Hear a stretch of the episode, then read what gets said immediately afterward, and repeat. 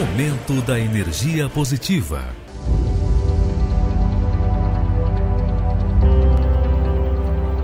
E será que, se ouvires a voz do Senhor teu Deus, tendo cuidado de guardar todos os seus mandamentos que hoje te ordeno, o Senhor teu Deus te exaltará sobre todas as nações da terra. E todas estas bênçãos virão sobre ti e te alcançarão quando ouvires a voz do Senhor teu Deus. Você sabe, meu amigo e minha amiga, que é muito comum você ouvir pessoas falando: Poxa, mas eu tenho orado, eu tenho falado com Deus e parece que Deus não me ouve. Não é verdade? Quanta gente você já ouviu falar dessa forma? Que parece que Deus não está me ouvindo.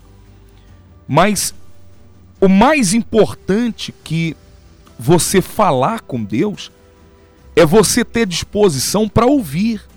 Porque ele deixou bem claro aqui: se ouvires a voz do Senhor teu Deus, quando ouvires, então te alcançarão todas estas bênçãos. Você quer mesmo ser honrado?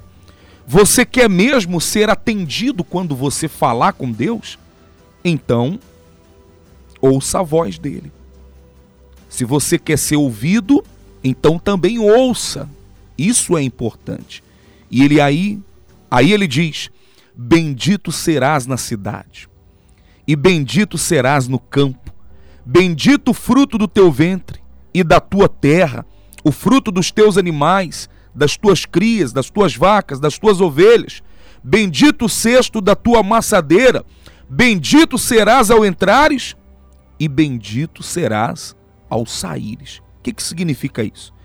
Que não importa o que você fizer, onde você colocar tuas mãos, não importa a tua profissão, a tua condição, se boa ou ruim, se você começa pequeno ou grande, em tudo você será uma bênção. Você crê? Então diga: Eu creio.